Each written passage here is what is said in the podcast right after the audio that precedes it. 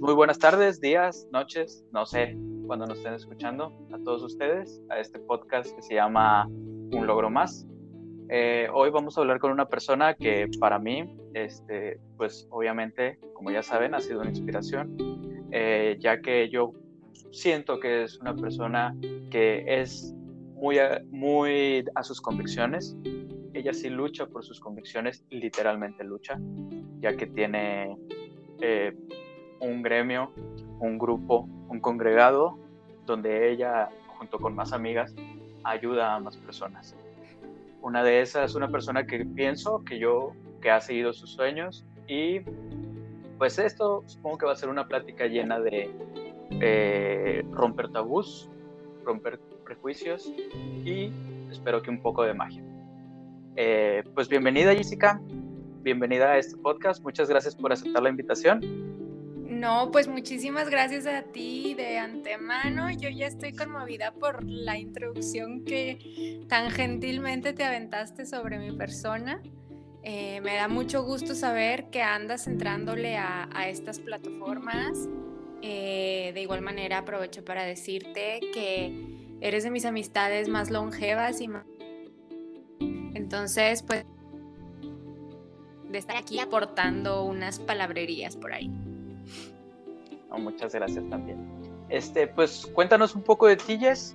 Este, bueno, a todos ustedes los que nos están escuchando, Jessica y yo, este, somos de Torreón, Coahuila, eh, una ciudad del norte, un desierto básicamente, y ahí fue donde coincidimos.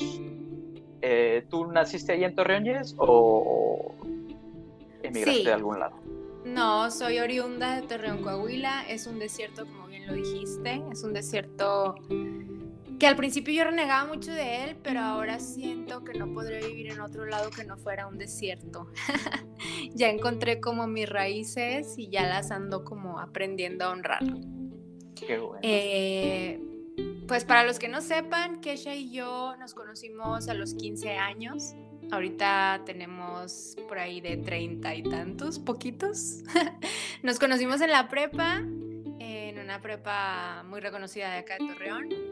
Y pues de ahí para el real, yo me acuerdo muchísimo de Kesha, el primer día de las dinámicas vergonzosas de integración que ponen cada profe, porque Kesha habló de ángeles. Y a lo mejor él no se acuerda, pero yo sí me, lo tengo muy presente porque andaba vestido todo metalerillo con unas muñequeras de, cuero negro. Y pues ya sabes, di tu, di tu nombre, de dónde eres y algo que te interese. Y pues que ella se soltó hablando de ángeles y yo, wow, bien, vamos a ponerle atención, me interesa. Y pues ya, pues de ahí para el real empezamos a cultivar unas este, anécdotas chuscas, eh, mucha risa Todavía nos acordamos de muchas. Yo tengo muy, muy frescas todas esas anécdotas ya.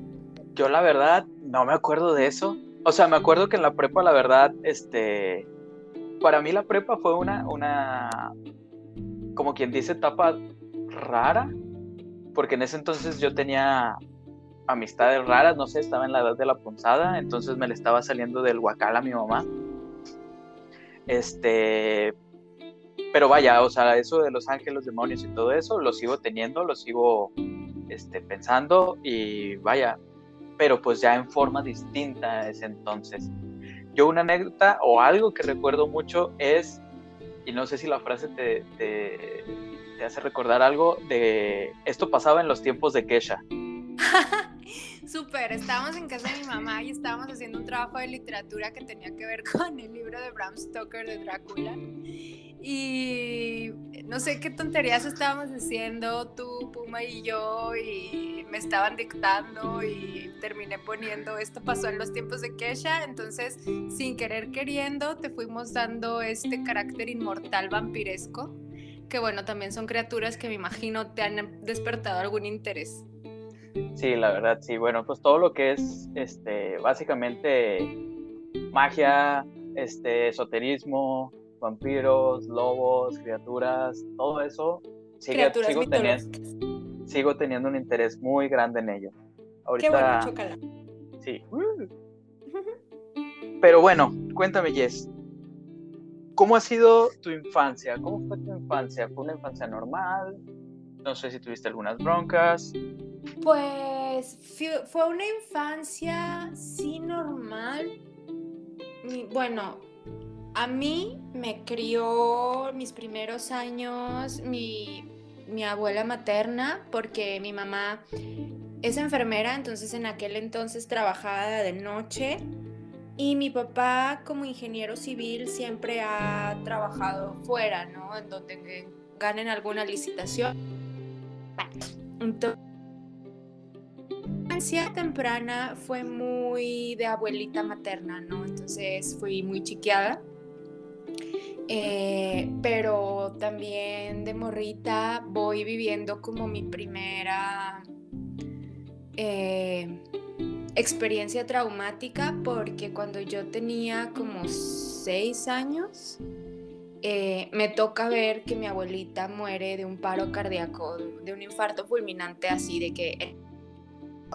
Entonces, sí fue como primera situación Y, que en el momento no, nunca me percaté que quizás me generó mucho trauma, ya hasta de adulta en terapia, ¿no? Eh, pero sí fue, fue una, fue una, ¿cómo te digo? Una infancia normal, eh, siempre muy atendida, muy cuidada, muy consentida, ¿sí? Em, a raíz de eso, pues mi abuelita materna se y, y siempre de pensar en ella, de recordarle. Eh, ya más de grande, cuando me voy encaminando un poquito a esta cuestión de la espiritualidad, pues empiezo como a honrar este linaje femenino, este linaje materno, ¿no? Y siempre la traigo así como que muy presente, entonces mi infancia, esa, ese, esa anécdota de mi infancia me repercutió bastante al grado de pues que ahora ocupa mucho, mucho lugar, ¿no? En, en, mi, en mi hacer, en mi pensar, en mi, no sé, conectar, ¿no? Con mi parte femenina, mágica, intuitiva, etc. Em, también fue marcada por una frase de mi mamá, porque de kinder yo era buleada. Entonces mi mamá me dice, es que defiéndete, si no yo te voy a pegar a ti. y pues de ahí, esas palabras ya nunca se me borraron y ya empecé así como que a ser esta niña renegona, luchona, ¿no? Pues no dejada. Y siento que hasta la fecha lo sigo haciendo. Bueno, a veces se me va la pata, ¿no? Pero como a todos. Pero también fue como algo que, me marcó. Pues sí, eh, ahorita... Trágicamente pasé a Buki un ratito y luego ya como que me quise componer. Sí, pues básicamente de niños, pues digo, yo también fui bulleado. No me di cuenta, la verdad, que yo había sido bulleado. Me di cuenta ya de grande yo pensé que era normal ser el, como quien dice, el pendejo del grupo.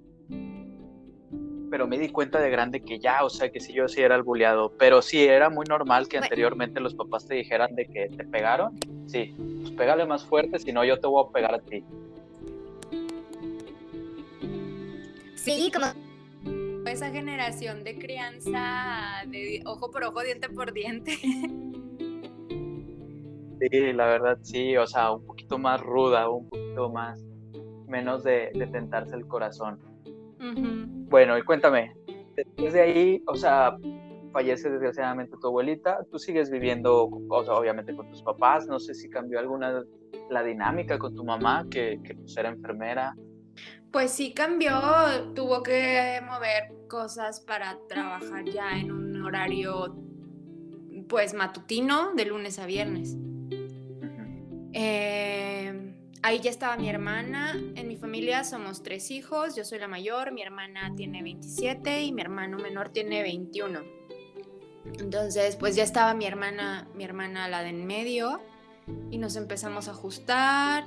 Siempre vivimos de la greña nuestra infancia ella y yo. Ahorita somos súper buenas amigas, pero la infancia igual marcada por muchas peleas y controversias entre mi hermana y yo. Y luego llega mi hermano, el pilón, 11 años después, entonces a mi hermano le llevo 11 años. Y, Y mi hermana y yo así como que en resentidas porque toda la atención era para él, ¿no? Porque mi hermano varón pues era hijo de mi papá varón, primogénito de la familia de, pues de paterna, ¿no? Porque por lado de mi mamá, mi mamá es hija única, mi abuela materna fue hija única, mi bisabuela fue hija única, entonces como que el linaje de mi mamá fue muy corto. Bueno, sí, yo creo. Sí.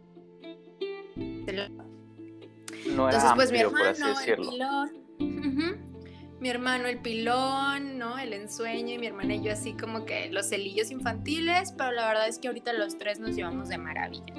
Entonces, sí, pues lo típico de las infancias, mucha pelea, mucha risa, mucha carcajada, mucho rasguño, mucho jalón de pelo, pero a la hora de defenderlos, yo sí me les ponía el brinco a sus bullies y ellos también en alguna que otra ocasión también les ha tocado sacar las uñas por, por mí. Este, yo creo que sí, sí fue una infancia bonita, fue una infancia normal, una infancia libre de tanta tecnología, entonces estuvo chido crecer en esos tiempos. Y pues nada, la recuerdo siempre con mucho, con mucho cariño. Ay, me andan tirando las cosas aquí los gatos. Qué bueno. Y luego, ¿por qué, eran más que nada los pleitos con tu hermana? O sea, eran, no sé, pleitos. Pues no sé realmente, o sea, no me acuerdo, pues yo creo que por ya de cuando yo empezamos a hacer pubertillas como por ropa, me imagino, ya ahorita, de, las peleas de la infancia, pues jalones de pelo, yo creo por juguetes o por querer ver una cosa una y la otra otra, y ni mi edad es como esas, ¿no? Ajá. Pero, pues, chistosas al fin de cuentas. Sí, lo normal, digo, yo también con mi hermano, mi hermano me lleva, este, Cuatro años, y también igual. La verdad es que siempre tuvimos también muchos pleitos, ya que, pues sí, obviamente él estaba en otra generación que yo. De hecho, él sí creo que sí es otra generación. Entonces, pues cosas diferentes, ¿no? De que no sé si a ti te pasó con tu hermana, pero las broncas que tenía mi hermano era de que, ay, tengo que pasar por él. No. Ay. Sí, aquí, yo creo, yo creo que las broncas fueron más sí, no, aquí él aprendió a manejar muy, muy chico, como a los 14 ya estaba manejando. Yo a los 14 era de que tienes por tu hermano. Valiendo queso. Y me traumé. No, pero igual, o sea, ya ya no quisiste. No, ya no quise. No, aquí igual ya, ya de grandes ya de grandes mi hermano y yo ya nos llevamos muy bien. De hecho, pues creo que creo que nunca nos habíamos llevado mejor hasta que yo me salí de la casa ahí fue como cuando nos empezamos a nos empezamos a apreciar cuando ya no estábamos juntos.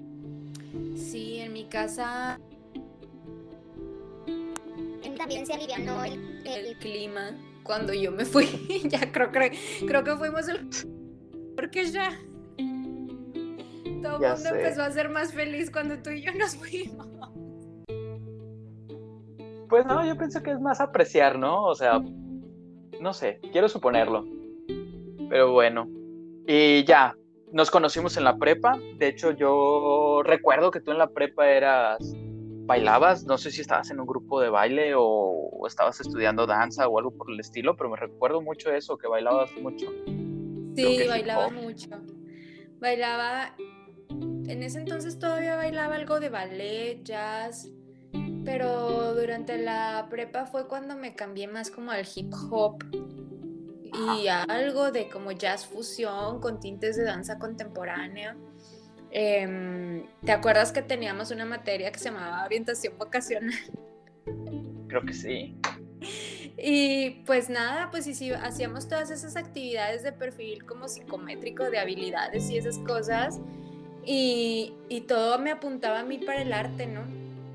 Entonces ahí vivo mi segunda decepción de la vida porque yo quería estudiar danza, ¿no? Entonces, hasta ya ves que, la asesora mandaba hablar a nuestros papás para darles los resultados y, escuelas que nosotros nos, nos, ilusionaban y la madre.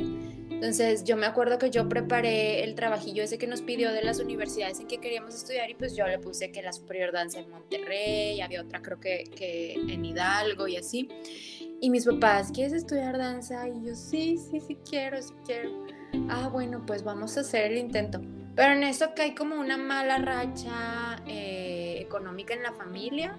Ahí por, le pega algo a mi papá en cuanto al empleo. Y pues así como, ¿cuál es tu segunda opción? Y yo, derecho. Valiendo que eso. Y me fui a estudiar derecho, ¿no? Este, que la carrera de derecho, pues claro, súper útil, ¿no? Al día. Eh, muchos dirán, no, pues es que deja más del derecho que las artes. En un país como México, pues bueno, sí es muy claro. Pero la carrera de derecho tuvo altas y bajas para mí. Siempre estuve como entre el, el arte y el derecho, porque todavía cursando la carrera me voy una temporada a Ciudad de México porque me gané una beca para entrenar, ¿no? Eh, entrenar ballet, jazz, danza contemporánea, conocí gente impresionante, bailarines, profesores, que les tengo muchísimo, muchísimo cariño, mucha admiración, mucho respeto. Y pues wow, ¿no? Tuve mi primer chambilla, ¿no? no el profe nos llevó a hacer castings de que a musicales como Sweet Charity para Ocesa. Me quedé en una chambilla de Mattel donde para el Día del Niño en desfiles en varias ciudades me tocó ser una de, de la cuadrilla de las Barbies y no sé, una experiencia súper loca. Y yo quería quedarme ya, pero como que a regañadientes sí era como muy, bueno, no muy sumisa, sino era muy obediente, ¿no? Entonces mi mamá quería que viniera a terminar la carrera y pues me regresé. Y la terminé y pues ahorita mi carrera me ha servido como, más bien, hice las paces con mi carrera y, y, ahora me sirve mucho para lo que ando haciendo en estos días. ¿Actualmente sí estás ejerciendo de tu carrera?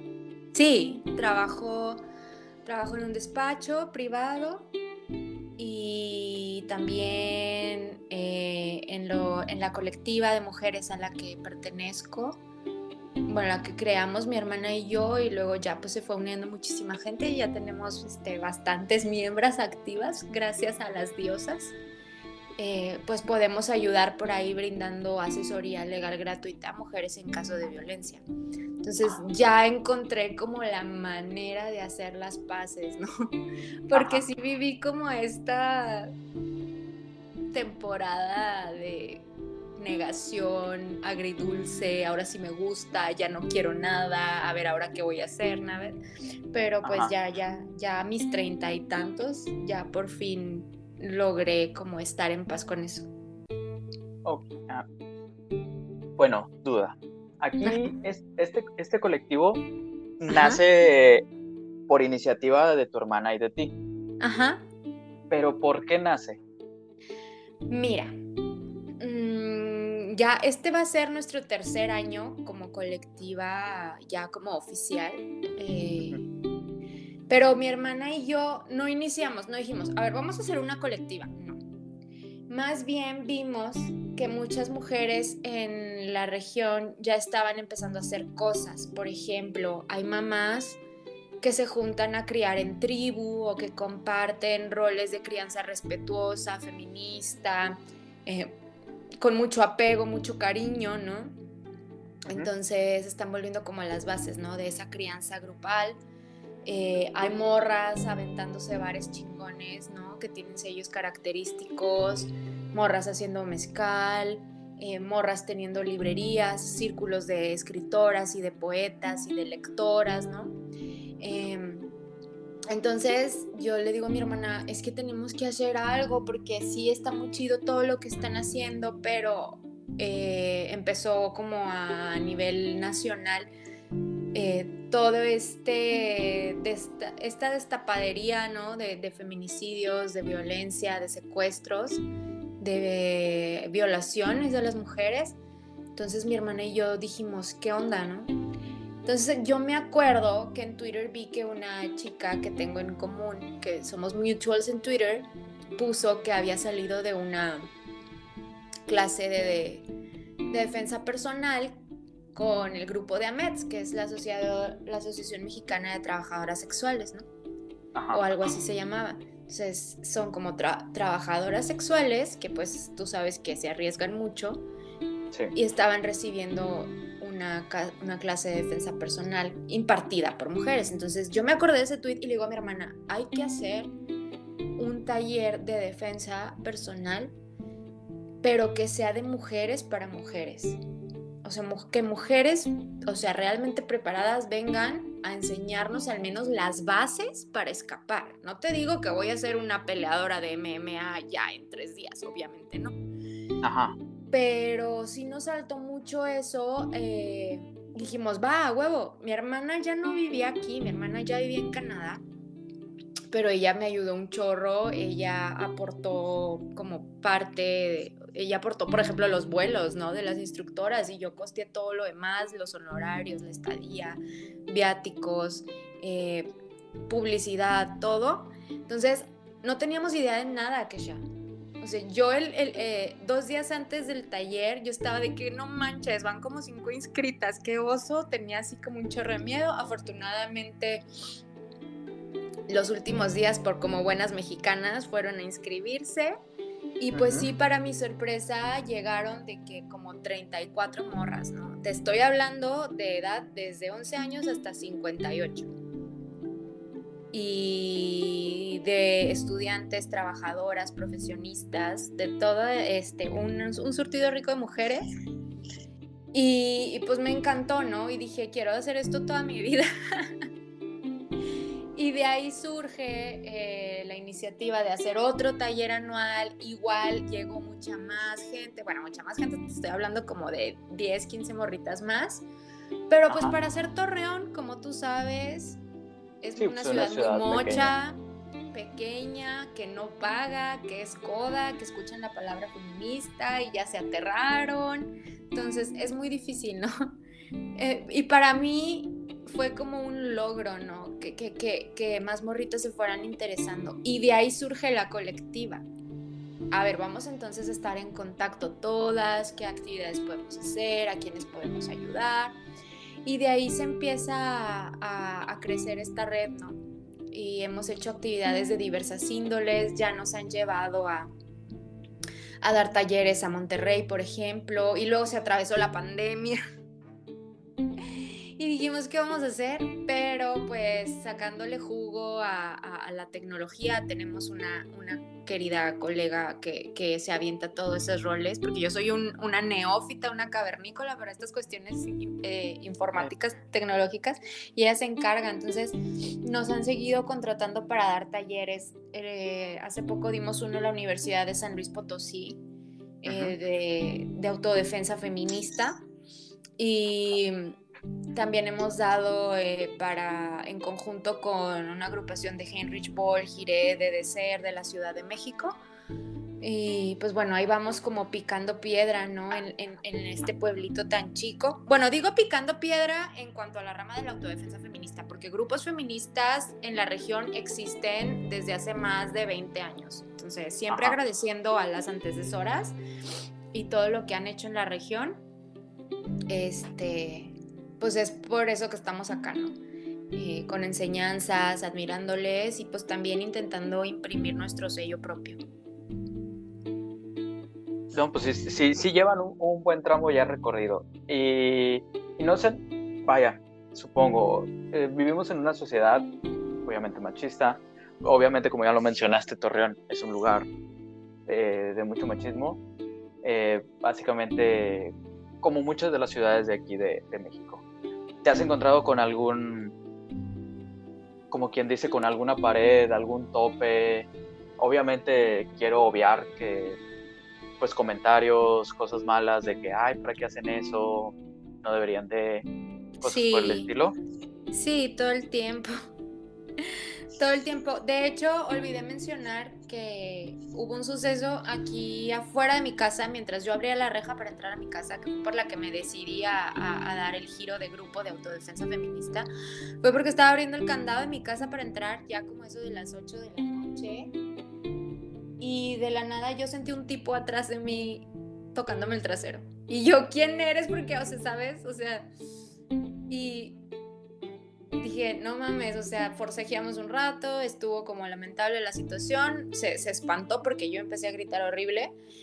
Y, y, y, como me congelé, dije, no me puedo seguir congelando. Y le dije mi hermana, ¿sabes qué? A raíz de esto que pasó, este, ¿qué te parece si hacemos esto? No, pues Simón. Como el...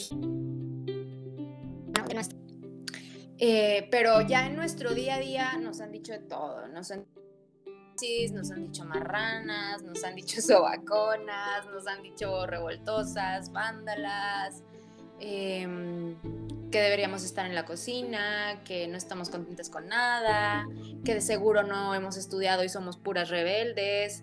Y pues mm, digo, la escolaridad no te hace mejor ni peor persona, ¿no?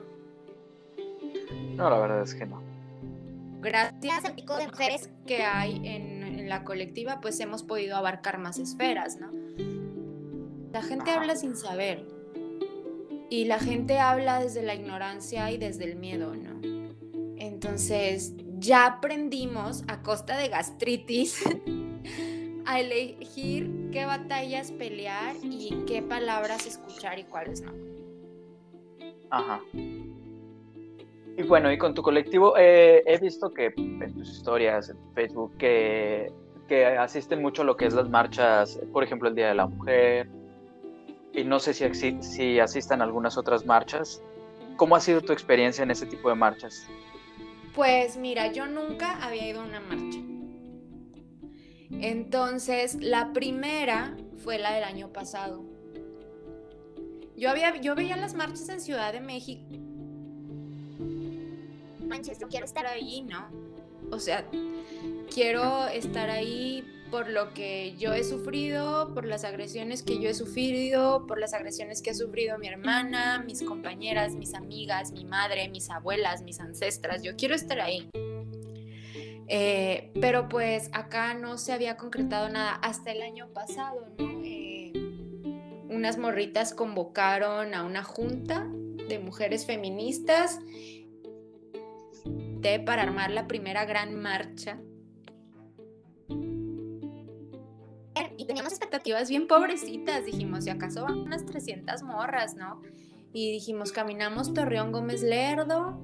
Bueno, más bien Lerdo Gómez Torreón, porque partimos de allá. Y pues nada, que ya, que van llegando más de 3000. Todos así, ¿qué, ¿qué vamos a hacer? Son demasiadas. Pero pues muchísima emoción, ¿no? O sea, creo que, que fue un, una sorpresa enorme para todas estuvo muy emotiva, muy bien organizada. Y ahora por pandemia no se pudo hacer marcha, pero grupos grupos de mujeres independientes. Este año volvimos a, participar en, en, el comité organizador junto con más mujeres y fue una concentración en la Plaza Mayor, tratamos de cuidar la, la, sana distancia. Igual, esperábamos de que 200 por pandemia y llegaron más, llegaron yo creo, pues unas 600, 800, digo, no nada comparado con el año pasado, pero pues estábamos en pandemia, ¿sabes? Entonces...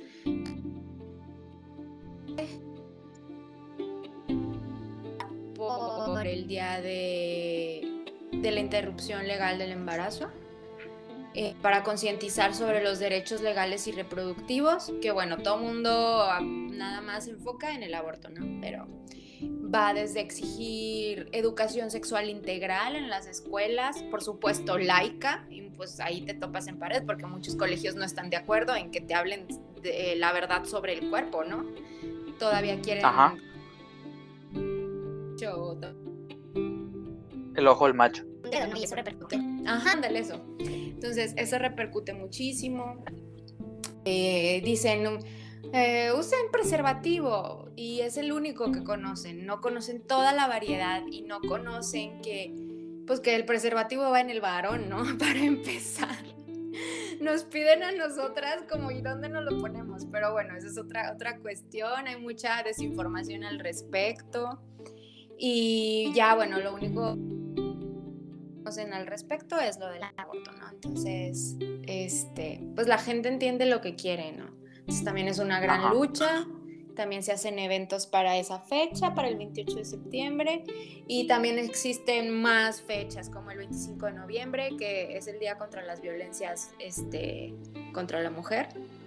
El mentado Día Naranja, que las instituciones nada más se ponen un moñito naranja y juran que ya están trabajando en pro de la mujer, etcétera, etcétera. Y así, realmente el calendario feminista no da tregua, que ya hay demasiadas cosas que hacer. Sí, supongo que hay demasiadas cosas. Bueno, no lo mencionamos, pero tu, tu gremio se llama De Morras para Morras, si mal no recuerdo, ¿verdad? Sí, se llama Colectiva de Morras para Morras. Voy a aprovechar para lanzar el comercial. Así nos encuentran en Instagram como arroba morras para morras y en Facebook como de morras para morras. Ahí subimos contenido eh, de diversas índoles, histórico, político, eh, de salud, de psicología, de derecho, etcétera, etcétera. Muy bien, ya tenemos el comercial. Eh, pues invitamos a todas las mujeres que quieran ver algo de esto, independientemente de que sean de cualquier parte de México, vaya. Digo, es un podcast muy chiquito, es el segundo episodio, pero espero que en algún momento nos escuchen mucho. Este, pero las invitamos a que puedan meterse a, sus a la página de Morras para Morras a leer la información o se pueden informar en su ciudad si hay algún colectivo o algún tipo de, de, grupo de este estilo para que puedan acercarse a ellos. Digo, nunca está de más Sí, morritas, júntense, averigüense si hay mujeres, si hay grupos de mujeres en su ciudad eh, atendiendo cuestiones psicológicas, cuestiones relacionadas con los derechos sexuales y reproductivos, relacionados con el área legal, con la defensa personal. Acérquense o si no hay, hagan uno. Nosotros no teníamos ni idea de nada y ahí vamos como al pasito, al pasito. Se hacen grandes cosas y se tejen redes. Entonces, pues siguiendo el ejemplo, se puede empezar todo desde cero. Bueno, cambiando un poquito el tema, hablaste un poquito de lo que es este, que tenías traumas y no te habías dado cuenta de que lo que es el fallecimiento de tu, de tu abuelita te causó un problema, un trauma muy chiquito hasta que fuiste al psicólogo. Eh, hoy en día, eh, de hecho, teniendo una plática con unos amigos, nos dimos cuenta que todos vamos al psicólogo.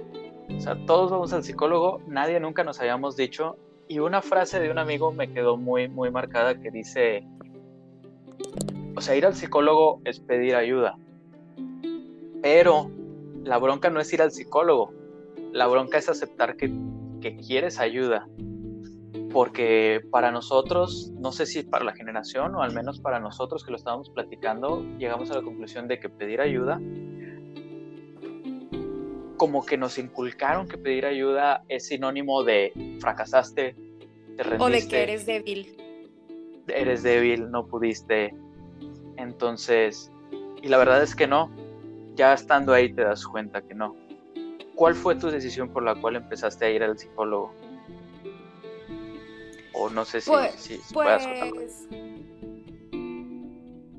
Porque así como lo dices, te lo voy a contar aquí en secretillo, que bueno, ya no va a ser tan secretillo, pero yo le tengo pavor a eso, le tengo pavor a, a, que me vean vulnerable, ¿sí? Entonces, yo me doy cuenta que efectivamente no todo el tiempo puedo ser un dragón, por así decirlo. Hay días que, que, que, no, que solamente quiero ser un ratoncillo escondido, chillichilla en un rincón, ¿no? Entonces ya comprendí que es normal. Eh, lo de mi abuelita me, me, me, causó como este trauma porque de pronto ya no estaba la mujer que me crió y porque también mis papás ahorrarme la pena y el dolor de asistir como a su sepelio, nunca me despedí de ella. No, o sea, yo la vi ahí pues tendida en su cama pues sufriendo por lo del infarto y mi mamá me dice, ve a hablarle a un doctor. Y yo así toda morritilla salí corriendo y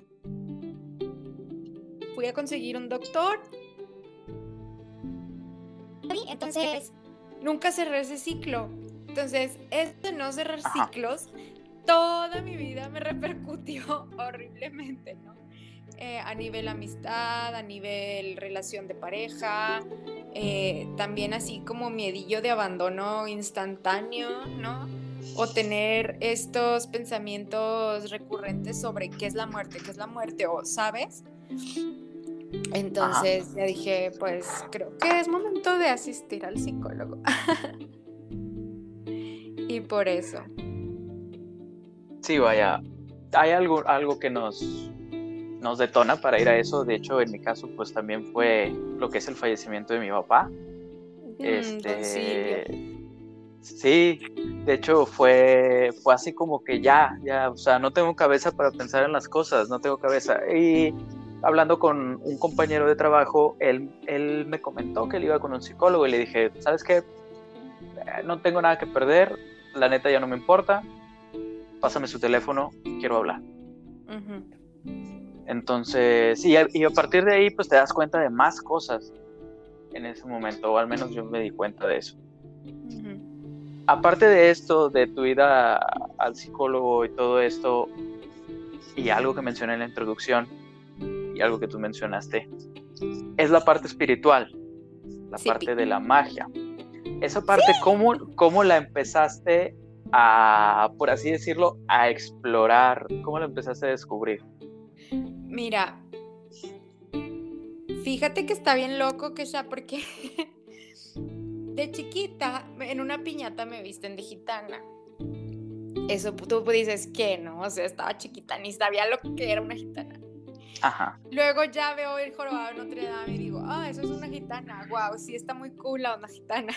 y luego, para una coreografía en un festival de danza este, nos toca hacer gitanas a un grupo reducido de morritas. Hicimos una coreografía súper loca, bailando en mesas, maromas y la madre, cada quien con su solo, súper increíble. Y yo dije, wow, realmente me siento una gitana. Bien mensa, ¿verdad? Porque realmente no es como que, ay, me siento gitana, no, o sea, pues así, no, mi de Braille. Y luego eh, también, ah, me salté una cuestión, este Está súper menso, todo está súper menso, pero luego ya no, ya no tanto. Vi la película en sexto de primaria, la de Jóvenes Brujas, y obviamente me voló la cabeza. Sí, obviamente esa película le voló la cabeza a todos los que la vimos en ese momento. A toda una generación. Entonces yo dije, wow, ¿qué es esto? ¿no? Entonces yo me acuerdo que en sexto de primaria yo estaba haciendo un dibujo que era un círculo que realmente se veía muy pagano, ni siquiera satánico como malinterpreta la gente. Ajá. Pero estaba como, había como dragones y está la luna, ¿no? Sus fases y cosas, ¿no? Garabatillos para la prima y se asusta y me lo quita y me prohíbe, ¿sabes? Entonces yo, ¿por qué me prohíbe dibujar sobre criaturas mitológicas y naturaleza, ¿no? ¿Qué tiene de malo? Porque la gente se asusta. Y de ahí me fui clavando, ¿no? ¿Qué hay? O sea, ¿qué es la magia? ¿Qué no es la magia? Desde bien morritilla, pues dando de tumbos, ¿no? Porque en aquellos tiempos no tenías acceso a información tan fácil, entonces, pues era fue gustando todo ese deal. Em, digo, no soy una enciclopedia, claro que no. Pero de ahí fui entendiendo que, que, hay cosas, ¿no? Que igual eh, y el ojo humano no comprende o, o, o, hay otras maneras de ver que solamente tus dos ojos. Y, y pues ya, o sea, a mi manera personalizada, ahí fui entrando a espiritualidad, ¿no? Porque a mí me choca la iglesia. Entonces, entendí que religión y espiritualidad no es lo mismo. Que encontré ahí como un alivio, ¿no? Así como que, ay, qué bien, puedo ser espiritual sin ir todos los domingos a misa. Entonces, cosa que, por, ejemplo, en casa de mis abuelos, sí, todo el mundo es muy de rezar el rosario, de ir a misa, y, y pues yo no. Y siempre he sido como el prietito en el arroz, pero bien, no pasa nada. Este, total, es... Ah, y luego ya, ya más grande eh, encuentro gente que... gitanismo. y otras que, que, que, que siguen cultivando y perpetuando los saberes ancestrales de nuestra tierra, ¿no? De nuestro continente. Y dije, quiero aprender de esa gente, ¿no? Y fui acercándome también, que pues es como técnicamente paganismo eh, del continente americano y está hermoso. Eh, entonces ahí voy, ahí voy. Y luego mi hermana nuevamente nos regala mi hermana en Canadá, ella y su novio deciden mandar a analizar su ADN a estas páginas, creo que se llama algo de que te saca tus raíces genealógicas basada en tu ADN. Sí, creo que es un tubito donde escupes, lo mandas por, por correo y te regresa, Sí, y te regresa, te regresa tu linaje. tu linaje, justo. Entonces, este, más del 50% de, de nuestra sangre está aquí, ¿no? En los nativos americanos, en los nativos Ajá. norteamericanos. Y como el 29% nuestro- de nuestro ADN está en los gitanos radicados en España. Y yo, ¡wow! No estaba tan errada con el gitanismo. o sea, y muy ridícula acá en mi debraye y analizar lo que hay en mi sangre, mi linaje, honrar este mi linaje femenino, mis ancestros también. Ya en este debraye que, que asimilando, em, digo, es cierto que la sangre llama. Porque me doy cuenta que, que me gustan los cantos nativoamericanos mucho. Y, y ahora que tengo oportunidad de danzarlos sin saber, este, sin saber a ciencia cierta, yo, o sea, sin yo haber sido educada en esas tribus. Ahora que tengo oportunidad de danzarlo, eh, por inercia me salen los movimientos como a mis ancestros y es como te me voló la cabeza otra vez. ¿Sabes? Entonces yo digo, o sea, sí tenemos saber en nuestro cuerpo, tenemos saberes que ahí se quedaron nuestros abuelos, no solo de nuestros tatarabuelos, sino desde más para atrás. Entonces, ahorita estoy como muy concentrada en conectar con eso, ¿no? Porque Ajá. sí, creo que... Puede. Y, Y pues me tiene como impresionada. agradecida. No, es que ni siquiera sé cómo describirlo. Pero quienes tengan la posibilidad, el privilegio, el tiempo, el recurso de investigar sobre qué hay en su sangre, es totalmente recomendable. Pues está muy padre. Y de hecho creo que no hace mucho también hiciste, no sé cómo llamarle, la verdad es que no sé si llamarle excursión, no sé si llamarle visita, a, a algo por el estilo, ¿no? Que fuiste al desierto a experimentar algo así. Pues sí, una, mi madrina me, me inició en ese camino y, y es un camino muy bello de conexión con nuestros ancestros y en, en, en este tipo de, de grupo no, no se emplea ninguna sustancia enteogénica, no, no, no es como que vas al monte a tomar sapito o shanga o ayahuasca, no, no. No, no tomamos nada O sea- de eso. Dime. Sí, no, o sea, vaya, para que se entienda, no van al monte a drogarse y a ver qué pasa. Es más conectarse espiritualmente con, no sé, con la tierra, conectarse espiritualmente con... con, sus tierra, ancestros. con los ancestros, sí.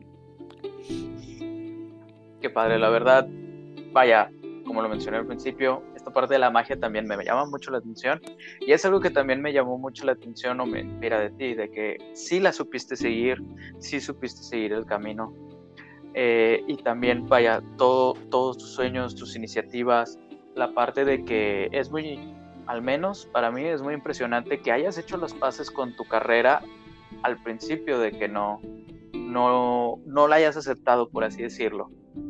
Y como dices, o sí, sea, fue, Fue una lucha. Y nunca es tarde para hacerlo, vaya, tú dijiste, mis treinta tantos lo pude hacer cuando ya llevas como 12 años en tu carrera, ¿no? Ajá. Entonces ese tipo de cosas, al menos para mí, me han ayudado a decir, "Ay, si Jessica puede, yo también puedo hacerlo, yo también puedo seguir ese tipo de cosas. Claro, claro que puedes. Tú también eres bien chingón, que ya la neta. Y pues los dos somos como ovejillas negras, ¿no? Nos interesan cosas que la gente todavía encuentra polémico. Eh, por ejemplo, ah, cuando empecé a leer el tarot, ¿no? Eh, es sometida a este tabú de que si eres bruja, no eres bruja, eres bruja de las buenas, eres bruja de las malas. Eh, no sabes todo eso también, porque entre, entre el trabajo de Godines y la colectiva también tengo por ahí agenda abierta, otro comercial para lecturas de tarot. Y luego junto con mi hermano decidimos poner una tiendita virtual relacionada con el cannabis. No vendemos la flor porque en México es ilegal, no sé si sepan. Pero pues juntarnos, o sea, decimos juntarnos y vender parafernalia que nos agrade. em, y productos relacionados, por ejemplo, con el CBD y todo eso, también es como tabú, ¿no? En, en la Ajá. familia todavía, como con mis tíos no se toca tanto ese tema, pero mis papás saben perfecto y, y hasta nos apoyan en todo. Entonces, pues, de haber sido como, de haber tenido una adolescencia como renegando por tener papás estrictos, que yo sé que todo, en todo momento fue por nuestro bien, Ajá. Y no hacer, por ejemplo, lo que se me hinchaba en aquel entonces, ahorita sí lo puedo hacer y lo bonito es que cuento con el privilegio del apoyo de mis padres, ¿no? Entonces, ahora sí que ya salí de todos los closets sabidos y por haber con ellos. y está increíble, o sea, creo que... No digo que, porque ahorita dijiste, ¿supiste cómo seguir el camino? Bueno, todavía no sé, todavía no sé, pero ahí voy, como ahí a tientas, pero, pero lo que sí he tratado de hacer es mantenerme fiel a mí misma y a lo que me gusta. Entonces, Sí, vaya.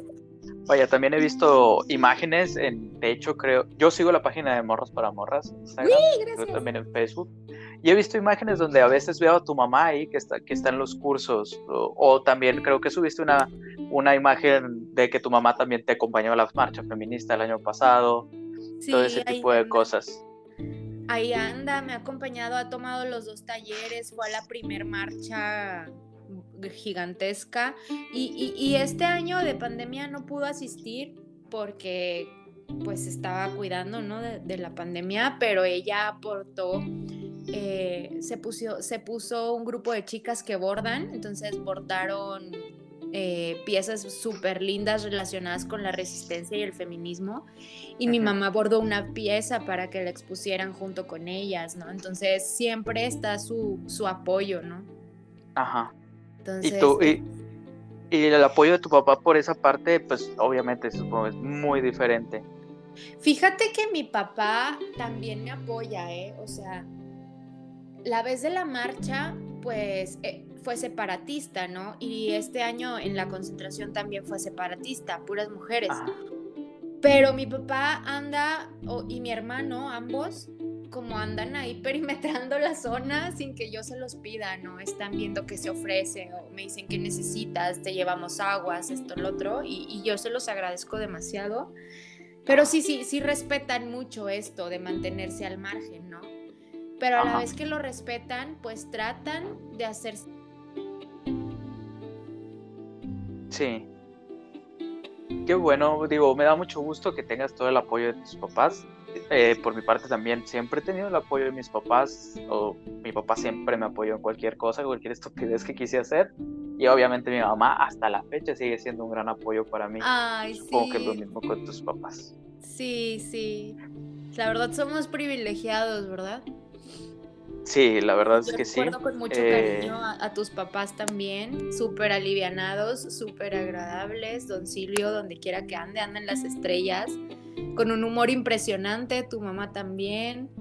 Y pues la verdad es que tuvimos mucha suerte, ¿no? En este plano. Sí, la verdad es que sí, tener el apoyo de, de tus padres es impresionante, ¿no? Es este es tener ya la mitad del trabajo hecho, la verdad. Básicamente sí, justamente. Pues bueno, Jess, muchas gracias por, por aceptar esta invitación. Yo sé que la plática no fue mucha, pero tampoco la aplicación me, me permite grabar tanto tiempo. No, no te preocupes, yo estuve súper contenta de recordar cosas contigo. Eh, y pues de verdad me siento muy honrada, Kesha, de que me hayas contemplado entre las personas que, que, te, que te han inspirado al menos algo, aunque sea chistoso, lo que sea. Eh, de antemano quiero que sepas que para mí también eres una persona muy querida, muy respetada y muy admirada. Y, y, pues lo que quieras, lo que necesite, lo que necesite cualquiera de las mujeres de tu vida, échamelas. Si, ojalá que no, pero si pero cualquier cosa que andamos a la orden a título personal y, y, eh, y, también con mi barrio que me respalda, que es mi colectiva. Claro que sí. Este, una última cosa que quieras co compartir con la gente que nos escucha, igual no sé si quieras este, compartir de nuevo tus redes, por si no las escucharon o no las alcanzaron a apuntar. Ah, sí, eh, a la colectiva eh, la pueden encontrar en Instagram como arroba morras para morras. Eh, en Facebook sí estamos como de morras para morras. Eh, ahí nos pueden contactar si están viviendo alguna situación de violencia o si quieren compartirnos X o Y cosa o simplemente leer el contenido que subimos. Eh, estamos a la orden. repito que es una colectiva de autodefensa feminista y de asesoría y acompañamiento legal y psicológico. El área legal, la asesoría y el acompañamiento son gratuitos y eh, el acompañamiento psicológico de contención inmediata también lo es, ya si necesitan ser canalizadas eh, a otro especialista, buscamos la manera de hacerlo. Y pues así estamos en redes. Por último, gente, eh, nada más quiero decir que está bonito mantener nuestra esencia y pues que son tiempos bien, bien difíciles allá afuera, entonces intentemos no ser unos pedazos de popó. y, tratemos, tratemos de revolucionar, aunque sea nuestro entorno inmediato, ¿no? Pequeñas labores y recobrar el, el sentido de la colectividad, ¿no? Ser individualistas no nos va a llevar a mucho, ¿no? Es, el mundo está como está por ese tipo de acciones, entonces yo tengo fe en que recobremos el espíritu colectivo y hermanarnos y hacer comunidad verdaderamente. Y pues nada, Kesha, ahí dejé mi comercial. Te quiero mucho, te mando un abrazote. Igualmente, Jess, muchas gracias por acompañarme. Este, igual un abrazote. Sabes que también te quiero mucho, se te estima mucho, por eso obviamente estás aquí. Y a todos ustedes, muchas gracias por acompañarnos. Esto fue un poco de la historia de Jessica y obviamente esto fue un poco de mi inspiración. Muchas gracias. Muchas gracias a ustedes. Bye.